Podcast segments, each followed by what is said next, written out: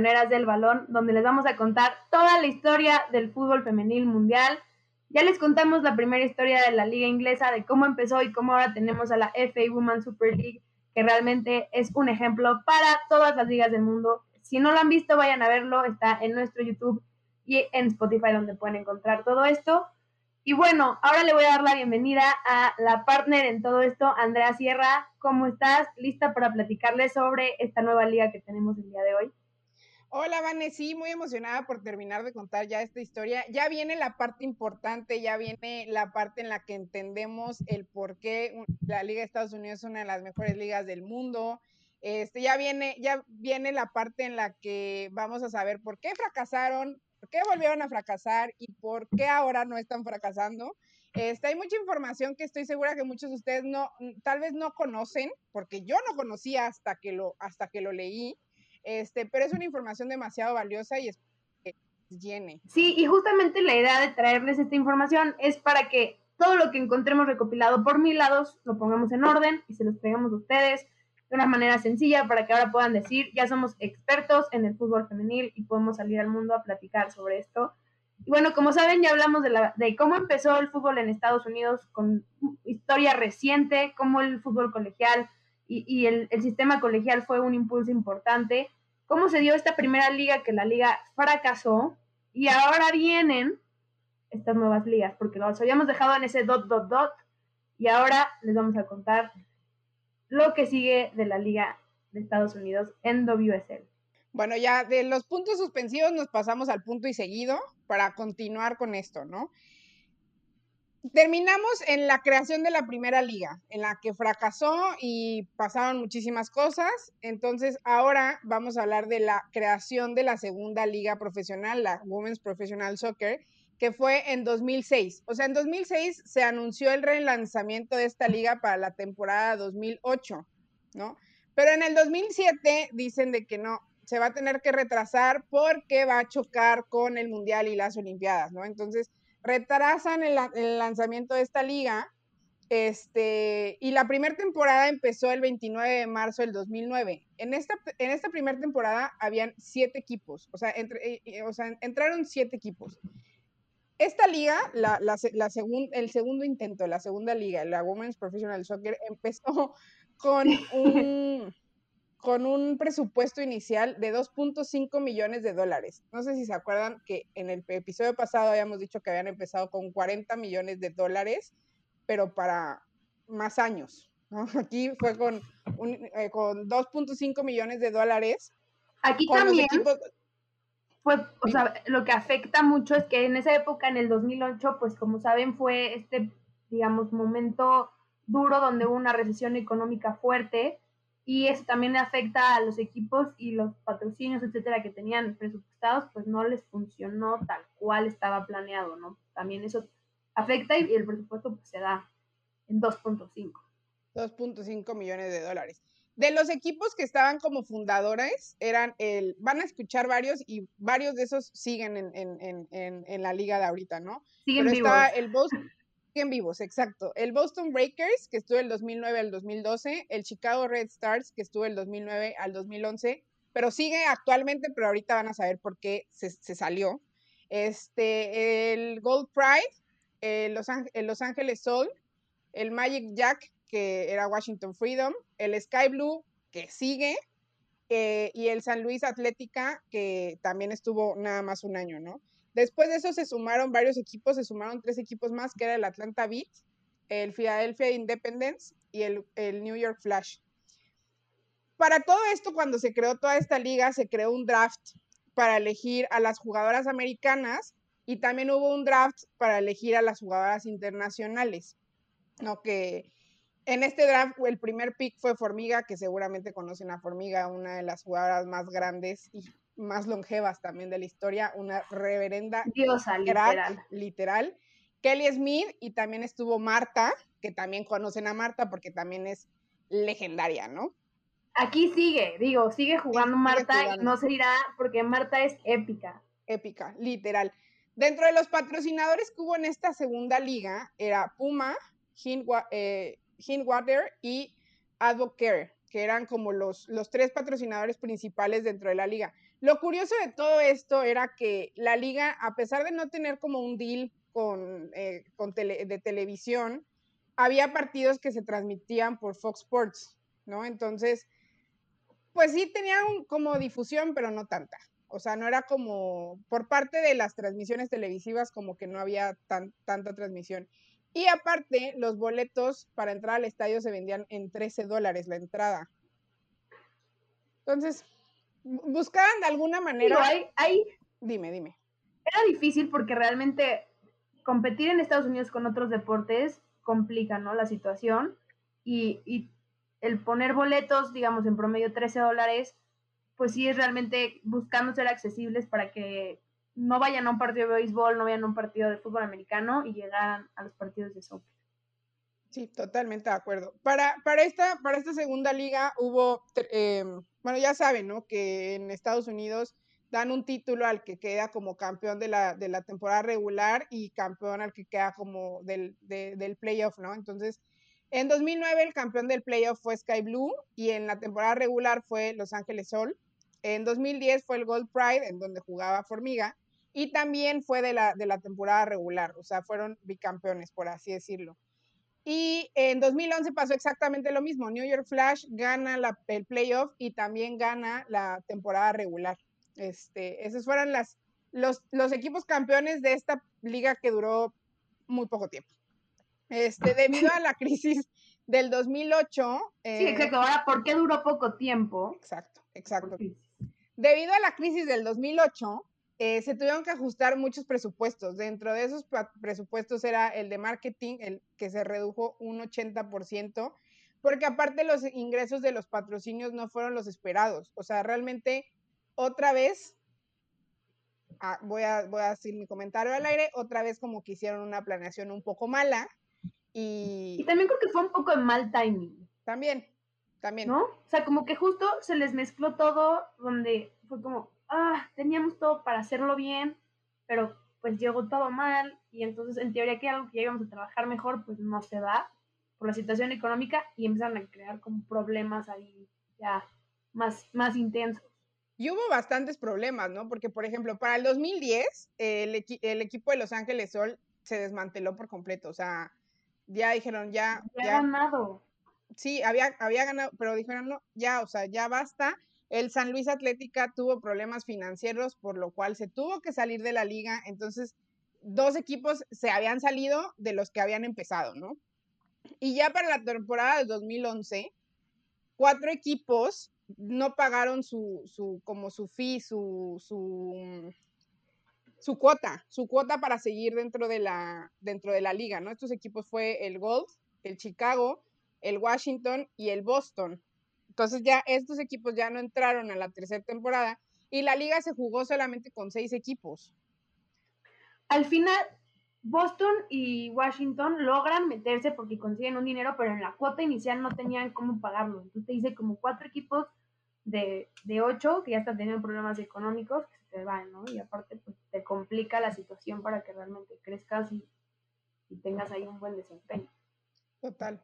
Y ya para, para terminar la temporada del, del, 2011, la liga pues ya tenía demasiados problemas internos, este, y pues deciden, y pues deciden anunciar la suspensión de la liga el 30 de enero del 2012, ¿no? Entonces, pues se venía otro fracaso para, la, para el fútbol femenil, y, y pues sí fue un golpe fuerte, pero bueno, ya después vamos a saber qué fue lo que pasó después para que esto se volviera a reconstruir otra vez, porque pone tú que los cimientos estuvieron mal puestos. Entonces llegó un tornado y se lo llevó.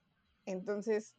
Tuve que volver a construir, Otra casa. Si se acuerdan, la, la, casita, ahí la, se va construyendo, se cae, se levanta, pero ahí anda, está a punto de. Está en obra negra todavía. Sí, sí, sí un, un, obrero le pegó mal y se cayó la columna y ya tuvieron que volver a empezar, pero, pero no pasó nada. Aquí lo bueno es que la liga pues seguía intentando. Y aparte, justamente durante ese año, en el 2011, donde estaban teniendo problemas, al mismo tiempo se juega la Copa Mundial, ¿no? E, en, en, el 2011, que Estados Unidos se enfrenta a Japón en la final, donde Japón tenía jugadoras históricas como Miyama y Sawa, que son bueno, históricas jugadoras japonesas que le dieron la copa al final a, a este equipo. En Estados Unidos estaba jugando jugadoras históricas como Amy Wambach, Carly Lloyd, Tobin Heath, Megan Rapino, Alex Morgan, que realmente ahí empezamos a ver cómo estas jugadoras que ahora siguen vigentes y siguen siendo tan importantes hoy en el día en el fútbol femenil, ya estaban en el 2011 con todo y representando a su país. Eh, bueno, Amy Wambach de años atrás también, ¿no? Y Carly Lloyd. Al final, en este mundial empatan a 2 a 2, se van a penales y lo termina ganando Japón, que Japón también venía a un momento complicado porque acaba de ser el, terremoto y el tsunami de Japón, que si no recuerdan fue algo realmente devastador para ese país. Entonces fue como algo muy simbólico, ¿no? Que, que le ganaran a Estados Unidos, las dobles campeonas del mundo, que realmente pudieran romper esto y llegaran a, a, a, Entonces ahí también, ¿no? Estados Unidos pierde la final, se desmantela la, liga profesional, entonces como que ahí estaba un poco un revoltijo en el mundo femenil, pero se quería poner orden, ¿no? En el Inter se crea una mini liga que no era realmente una liga como tal, pero era una como Women Premier Soccer League Elite, que era como la que existía antes, que conocemos como la Women Premier, Women Premier Soccer League inicial, pero esta era como una elite donde eran equipos que ya habían estado en, en las ligas profesionales, que querían crear como algo diferente, y se juntan Chicago Red Stars, Boston Breakers, Western New York Flash, y otros equipos que eran, este, bueno, un poco menos conocidos, pero son Asa Chesapeake, Charge, FC Indiana, New England Mutiny, New York Fury y Philadelphia Fever. Esta liga nada más se jugó como un año en el Inter, donde ya se estaba planeando la creación de la NWSL, ¿no? Entonces, digamos que cuando todo esto pasa, en el 2012 que se cae, pierden el mundial, se, desmantela la liga, se crea una mini liga en lo que la gente descifra qué hacer, las, la US Soccer, la Federación de US Soccer agarró a todas estas ligas chiquitas que existían y les dijo, a ver, vamos a ponerle orden, trajeron a todos los dueños, las ligas, etcétera, vamos a ponerle orden, queremos crear una liga profesional donde va a estar afiliada a la US Soccer Federation, ¿no? Yo creo que eso también fue como algo súper importante porque dijeron, oigan, saben que como federación tenemos que ponerle foco a esto para que realmente crezca, se establezca y se desarrolle.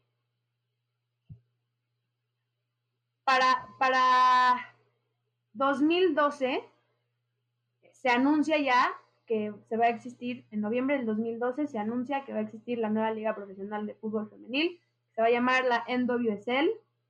Y lo padre de esta liga es que no solo iba a estar apoyada, apoyada por la US Soccer Federation, iba a estar también apoyada por la Canadian Soccer, Association y la Federación Mexicana de Fútbol. Entonces, esto, esto digamos, los tres pilares de, de Norteamérica se juntaron para realmente fortalecer el fútbol femenil en Estados Unidos, que, la verdad yo creo que fue algo épico que cambió totalmente ya la historia del fútbol femenil en nuestra región. Sí, porque aparte eh, estás hablando, por ejemplo, en Canadá y en Estados Unidos, pues se sabe que ya habían tenido intenciones de crear ligas, ¿no? O sea, ya habían tenido como un ese acercamiento con el fútbol profesional y en México, pues como tal, no había ese acercamiento con el fútbol profesional. Se tenía una selección, eh, se había ido ya a algún, algún mundial, pero como tal, una liga profesional de fútbol, pues no existía. Pero también se sabía que muchas jugadoras mexicanas jugaban dentro de la Liga de Estados Unidos o jugaban en, Estados Unidos porque eran mexicoamericanas, ¿no? Entonces, fue, sí creo que esto fue como un parteaguas para la historia del fútbol en Estados Unidos, porque aparte, ya lo veremos después, pero el apoyo de la, de la, de la, Liga, de la Federación Canadiense y el apoyo de la Federación Mexicana fue muy importante para que la NWSL pues tuviera como estos frutos a futuro, ¿no? O sea, que se pudiera como fomentar. Pónganle ustedes que la, la, federación la Federación Mexicana fue un cimiento, la canadiense fue otro, para que esto se volviera a levantar un poco. Totalmente. Yo, yo sí creo que fue básico, ¿no? Y ahora entender el por qué. Porque una vez que se, se, afilian estas federaciones, dicen, vamos a apoyar en salarios. Entonces lo que hicieron es que las federaciones iban a pagar, Estados Unidos le iba a pagar a 24 jugadoras, que eran las que estaban realmente representando a su país, a US Soccer, este, eh, como las seleccionadas realmente, esas 24 jugadoras de Estados Unidos, ellos les iban a pagar el sueldo, 16 jugadoras las iba a pagar la Federación de Canadá y de 12 a 16 más o menos iba a estar pagando México. Entonces, esto ayuda a que puedan pagarle bien a las jugadoras, a las jugadoras que ya tenían experiencia, con una buena eh, carrera futbolística, y aparte con las jugadoras que venían empezando, que digamos, chance no estaban dentro de las federaciones, pero estaban perteneciendo a la liga, pudieran sustentar un salario mínimo eh, y un salario base, ¿no? Entonces lo que se hace después de eso es que se fija un tope salarial inicial donde iban a ser 200 mil dólares de salario por equipo, la que menos iba a ganar era 6 mil y la que máximo que se iba a ganar eran 30 mil dólares. Y así se empieza la liga y dicen, ok, ya estamos creando un, un proyecto completo, un proyecto de sueldos apoyado y sustentado por una federación para que esto pase. Que esto es lo que dice Andrea, realmente esto cambió todo y también ayudó mucho a que México pudiera desarrollar también jugadoras y por eso ahora en la Liga MX femenil hay tantas mexicoamericanas que juegan bien al fútbol. Total, total, porque muchas de ellas eh, pues eran mexicoamericanas o muchas de ellas eran mexicanas que, que se fueron a estudiar a, las universidades de Estados Unidos y, jugaban dentro de la selección. Entonces eran jugadoras que, que, la Federación Mexicana les pagaba su salario y entonces eso hacía que ellas pudieran seguir jugando a nivel profesional y darle ese nivel a la selección mexicana, ¿no? Entonces, realmente sí fue algo muy importante que, fue un acuerdo muy importante que, hicieron para el crecimiento tanto de su liga como de, del fútbol en la región como tal. Y, justamente ya después de eso se establece que iban a haber 20 jugadoras eh, mínimo por equipo, máximo 22, donde podían ser, llegar a ser 26, digamos, con jugadoras suplementarias que en caso de que alguna se lastimara para todo el torneo, etcétera, este, se, fuera al equipo, ¿no? Y pudieran estar ahí como realmente implementando esta parte. Y bueno, ya eh, después lo que se hace es que de estas 24 jugadoras, solo tres iban a estar pagadas, o sea, solo podían haber tres de Estados Unidos que pagara la selección del sueldo, dos de Canadá y dos de México, para realmente hacerlo parejo y que no fueran muchas, muchas, no que se repartiera equitativamente en estos ocho equipos que iban a empezar los equipos. Eh, adicional a esto, se tenían cuatro espacios para internacionales, jugadoras como Marta, como Formiga, como De Viña, que probablemente verán, eh, y el resto de las jugadoras que se, se seleccionaba dentro del draft. Que sabemos que el draft es algo muy importante en Estados Unidos, eso es parte como del sistema deportivo y también se estableció en el draft de, Estados Unidos, que actualmente son cuatro rondas de, draft, donde cada, cada equipo selecciona jugadoras y bueno, se hacen trades y toda esta parte que ya sabemos que es importante para que de ahí se defina cómo va a ser el roster de cada temporada. Y también por eso va cambiando, porque si tú decides, sabes que yo quiero tener a estas tres jugadoras que están pagadas por la US Soccer, tienes que dejar ir a una, te entra un espacio, etc. Entonces ahí es donde se hace todo el juego y lo vuelve entretenido y complicado un poco el draft para el, patrocinador oficial, ¿no? En patrocinadores importantes, Nike se volvió patrocinador oficial de la liga en, temas de uniformes y de, balones. que también fue este primer patrocinador que tuvo la liga, que fue algo importante para que se diera, ¿no? Y Nike hasta la fecha sigue siendo este patrocinador importante de la liga. Cheryl Bailey es, era la directora de la, antes GM de la US Women's National Team, del 2007 al 2011 y la llaman para que ella fuera la directora ejecutiva de la NWSL para empezar y digamos darle pies a todo este nuevo proyecto que se estaba teniendo de la NWSL. Se acuerda con Fox Sports y aquí pueden entender un poco que ya se está teniendo como un plan mucho más establecido. El otro era como que lo hacían y como que había un poco de crisis, pero aquí ya era un plan mucho más establecido, ¿no? Ya se nombra una cabeza, etcétera. Sí, y aparte también el hecho de que un patrocinador como Nike haya entrado y haya dicho, bueno, yo les voy a dar el uniforme a todos los equipos que están dentro de la liga. O sea, el, tener a, lo mencionabas en el episodio pasado, ¿no? El tener a, empresas que son de renombre a nivel eh, internacional y a nivel mundial, este, creo que le daba como ese, ese sustento de que las cosas iban funcionando, ¿no? Y que tal vez podían ir como por... Ya estaban poniéndote el cemento, el ladrillo, ya se ve un poquito más formadita la casa, ya dices, ah, ok, esto sí va a ser una casa donde voy a poder vivir, voy a poder entrar, etcétera, me voy a poder bañar todos los días. Va a tener puertas, ventanas. sí, Exacto, sí. Justamente así. Y bueno, ya en las eh, eh, transmisión, en transmisiones, eh, Fox Sports se decide que va a transmitir seis partidos de la temporada. la semifinal y la final, que bueno, ya al menos tiene un deal establecido con un canal y una televisora para poder realmente transmitir estos partidos. Los primeros ocho equipos que fueron parte de esta fundación de la NWSL fue el Boston Breakers, que es un equipo que como vieron ya tenía historia y estuvo intentando estar en parte de todas estas ligas. FC Kansas City, que este era un equipo que ya también está afiliado al Kansas City de, de. Chicago Red Stars, que también con un equipo con mucha historia. Portland Thorns FC, que es un gran equipo de la NWSL, Seattle Rain FC, Sky Blue, que también como ven tiene mucha historia por atrás, Washington Spirit y Western New York Flash. Este es un equipo que también eh, bastante presente en el mundo femenil hasta la fecha. Y ya en 2013 se inicia, se inicia lo que ya es la conocida NWSL y el primer partido se jugó el 13 de abril del 2013 y fue entre los Thorns contra Kansas City en el estadio de Shawnee Mission District en Kansas, con una capacidad de 6.150 personas. O sea, realmente fue una asistencia, pues, pues buena, o sea, medio de buena regular, ¿no?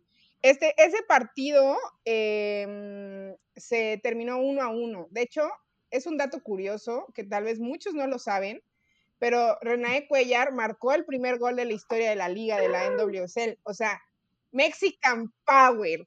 Aquí nos sacas como la bandera, es como, sí, Renae. Sí, de México, sí. ¿Quién metió el primer gol de la NWSL en la Liga Americana? Una mexicana, cañón. Sí, sí, sí, exacto. Eso pasó.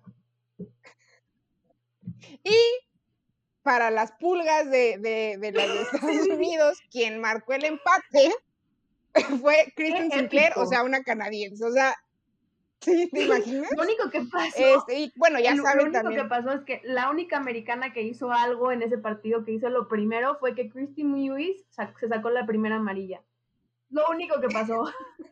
gol de mexicana, gol de canadiense, amarilla de americana. Muy bien.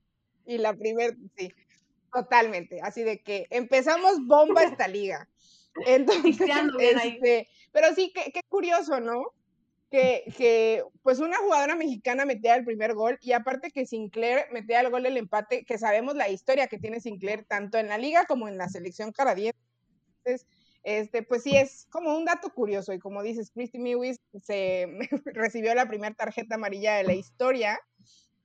Este, y el primer, el promedio de asistencia por partido fueron de 4.270 de, entre en toda la temporada, pero el más alto fue de 17.619 entre Kansas y Portland en agosto.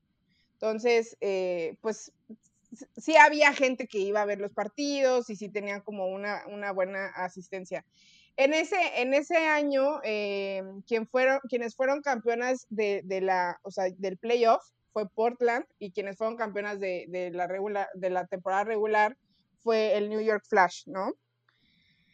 Lo, lo, lo, otro dato también curioso es que seis de los ocho equipos marcaban al menos 30 goles. O sea, realmente era una liga en la que caían muchos goles. O sea, había espectáculo, había espectáculo futbolístico.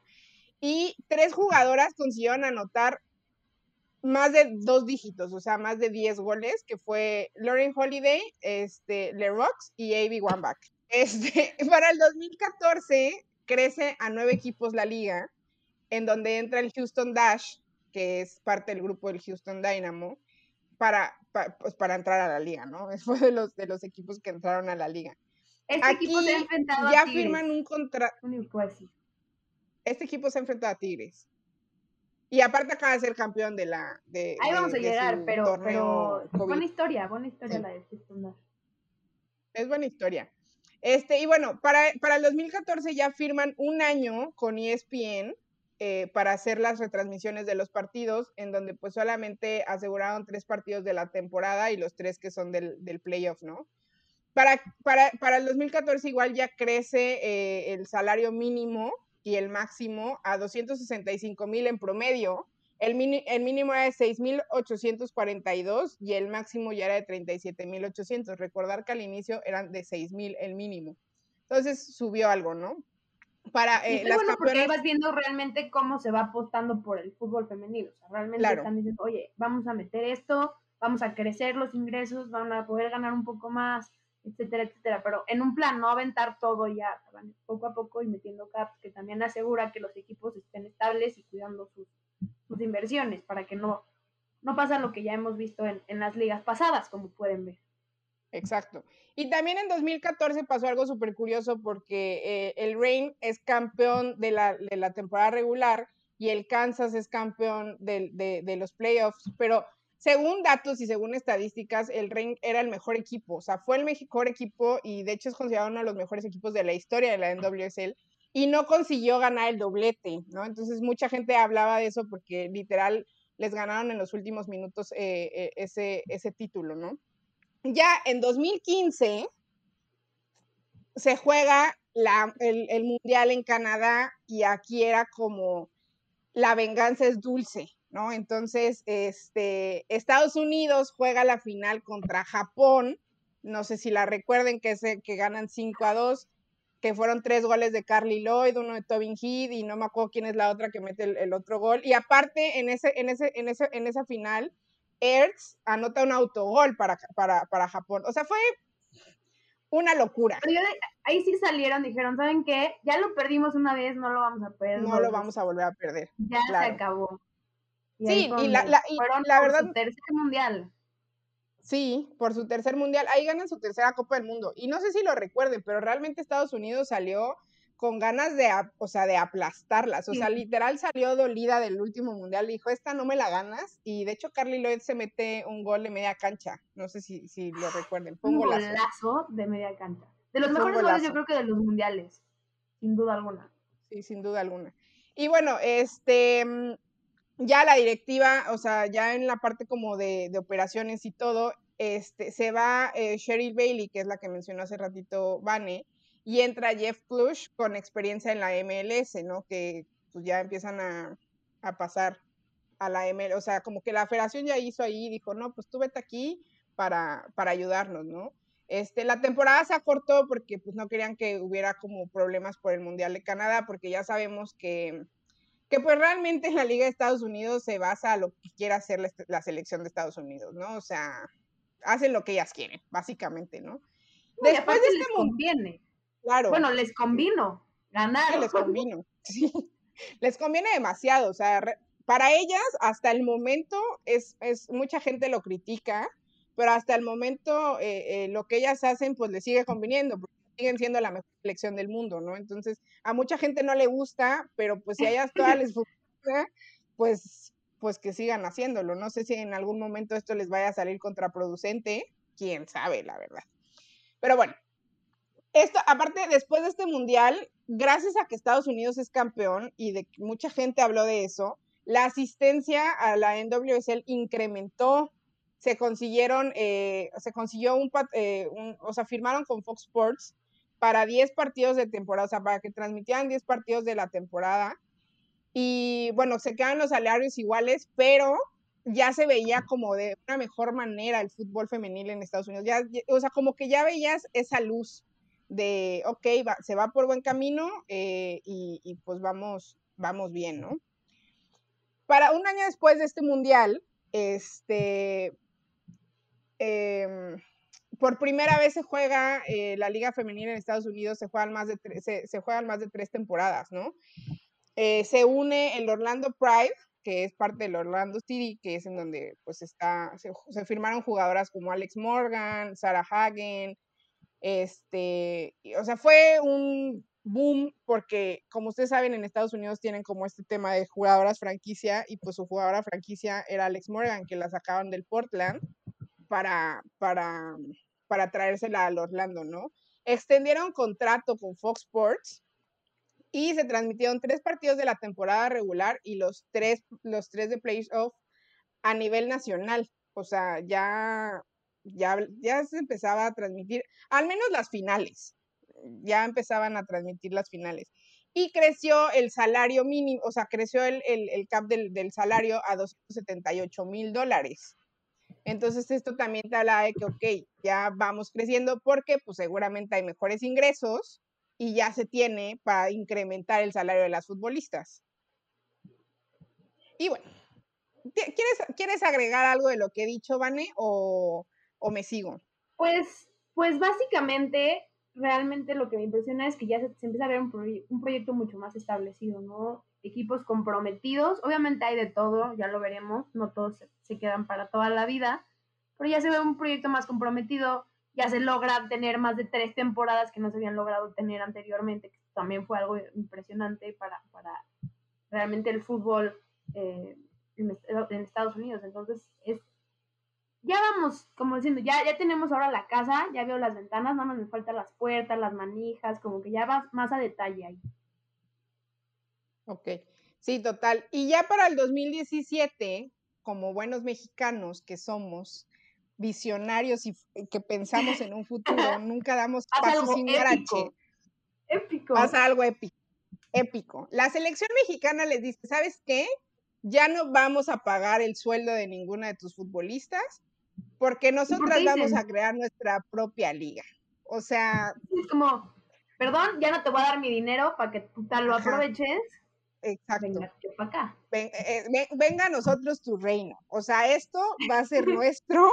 Yo ya no voy a seguir eh, incrementando y dándote de mis futbolistas cuando pueden jugar en mi país. Puedo seguir creciendo. Necesito seguir creciendo porque necesitamos crecer. Entonces le dice, ya no, hasta aquí, se finí y ya, ¿no? Entonces, en 2017, y eso es otra historia, ¿no? Pero en 2017 México le deja de dar dinero a, la Liga de Estados Unidos. Y el 9 de enero se crea el equipo llamado North Carolina Courage, que es eh, afiliado al North Carolina FC, este, porque compraron la franquicia del Western New York Flash, que había sido campeón, eh, que lleva mucho tiempo, era muy campeón, siempre era campeón en Acabo de ser campeón, sí, realmente, y agarran, dijeron, sí, fui, fui campeón, te lo vendo campeón, ¿lo quieres o no lo quieres? Y sí, y aparte, perdón. No, y aparte era como. no, no pararon de ganar, básicamente. No, no, eh, y era lo que decir, era como la continuación de lo que habíamos hablado en el episodio pasado, ¿no? Que en North Carolina, en la parte de, de universidades, pues era, la, era, era pues lo que más apostaban por el fútbol femenil, era como donde había un semillero muy grande de futbolistas y lo vemos actualmente, o sea, realmente el North Carolina es el, el mejor equipo de la, de, ahorita ya no sé con las bajas que ha tenido, ¿no? Pero hasta, hasta antes del COVID era el mejor equipo de la, de la NWSL, ¿no? Entonces, sin duda este, alguna. Sí. Lo, avalan eh los títulos y lo avalan los números, básicamente. no, no, lo estamos diciendo nosotras por quererlo decir, es porque así es. Y no le vamos a North Carolina, también hay que decirlo. Mm, o sea, no le vamos. Yo le voy a todos porque amor. Amor a la liga, amor al crecimiento, amor al fútbol femenino. Yo le voy al Angel City aunque todavía no aparezca. aunque todavía no, esté formado, pero yo ya me uní ahí. Este, y ya para. para... porque si vieron el episodio pasado traía otra playera, entonces no es que ya no existe. Ya, o sea, ya me quitaron a mi equipo, desapareció. Tengo que apoyar a alguien Puede regresar, puede regresar. Ahorita, ahorita vamos a platicar un poco más de eso. Y bueno, amigos, eh, antes de seguir con la historia del actual presente que tiene la NWSL, eh, los vamos a dejar un poco ya en suspenso de qué es realmente lo que se está viviendo hoy en día la NWSL. Lo vamos a dejar hasta acá eh, en esta parte 2 y espero que ya nos sigan en la siguiente semana para escuchar la parte 3 y la parte final de la NWSL, que realmente es una historia muy interesante estas pioneras del fútbol que realmente son, son importantes en, la ideología del fútbol femenino en la actualidad. Espero les haya gustado la historia hasta aquí. Andrea, eh, como siempre, pues un gusto estar contigo en este programa y ya para despedirnos. Sí, gracias, Van. Este, el siguiente capítulo va a estar muy bueno porque ya vamos a hablar, como dices, de la actualidad de la NWSL, eh, todo lo que pasó con el tema de COVID, eh, toda la burbuja, todo, todo el espectáculo que hubo después de, después de pues, estar en pandemia un año, bueno, más de un año, este, pero sí, va a estar muy interesante, espero que nos puedan escuchar la siguiente semana. Eh, no se pierdan el siguiente episodio, la parte 3 de la NWSL. Un gusto, soy Vanessa Inoham, Andrea Sierra y nos vemos la próxima semana. Bye.